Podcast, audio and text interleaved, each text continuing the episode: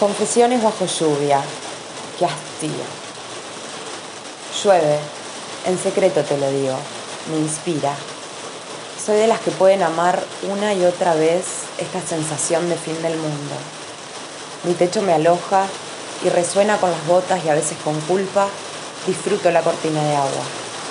A menudo golosa, como si el sonido de las gotas fuera un chocolate o un vino, porque si llueve hay que tomar vino, porque soy de las que quiere brindar mientras los fines del mundo, que se han seguido, y mejor en los fines de semana de pandemia. Casi siempre que llueve y veo que es un agua larga, me acuerdo de Cortázar y su mentiroso llueve. Qué hastío. Disimulemos, Julio. Que los demás piensen que también nos indignan nuestras tantas veces favoritas, temporadas de encierro, lluvia y fin del mundo.